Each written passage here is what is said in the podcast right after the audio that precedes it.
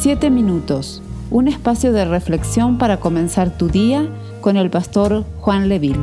Primera de Corintios, capítulo 9, versos 26 y 27.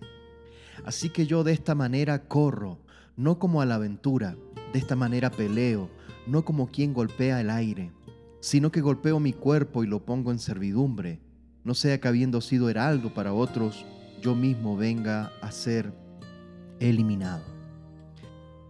El apóstol Pablo nos enseña que eh, al hablar de golpear su cuerpo es someter su cuerpo, su ser, sus deseos, sus pasiones, someterlas bajo el poder de Dios.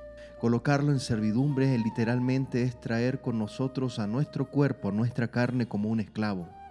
Pablo iba a asegurarse que su cuerpo era un sirviente y su hombre interior era el dueño los deseos de su cuerpo no iban a gobernar sobre él mismo. Pablo no pensaba que el cuerpo era malo. Después de todo, él mismo dijo, ya no vivo yo, mas Cristo vive en mí y lo que vivo en la carne, lo vivo en la fe del Hijo de Dios. Pablo está hablando de gobernar su cuerpo, sus deseos, que la influencia del mundo no haga habitación en nosotros. Dice, no sea que habiendo sido heraldo para otros, el heraldo era quien anunciaba las reglas en los juegos que participaba cada uno de los atletas. Él había predicado, Pablo había sido un ejemplo para muchos, pero en realidad Pablo también tenía claro de que si él no se abstenía de sus deseos, podía ser descalificado delante del Señor. En este contexto, eliminado, descalificado, probablemente se refiere a la pérdida de la recompensa.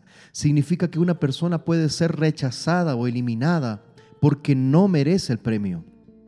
Así Pablo mismo nos dice que puede ser rechazado por el juez y para prevenir esto, él corrió, él contendió, él se negó a sí mismo y puso a su cuerpo en servidumbre a su espíritu e hizo que su espíritu fuera gobernado por el Espíritu Santo de Dios. La idea es que la respuesta que Dios espera de nosotros a la salvación entregada gratuitamente es una respuesta de fe activa que dé testimonio. Dios busca fruto de nosotros. No podemos mantener una posición pasiva en nuestra vida de fe. Debemos correr la carrera. ¿Crees que un atleta merecería algo si al ir a las Olimpiadas a representar a su país no pone ningún cuidado en prepararse y representar dignamente a su nación?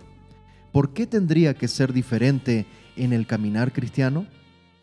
Vamos a orar. Amado Dios, te damos gracias en este día.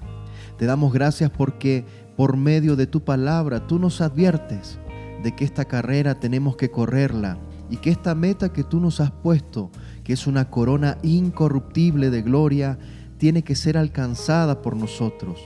Ayúdanos a dar fruto en medio de las dificultades, en medio de las aflicciones de la vida. En el nombre de Jesús, amén y amén. Esperamos ser de bendición para tu vida. Comparte este mensaje con tus familiares y amigos. Dios te bendiga.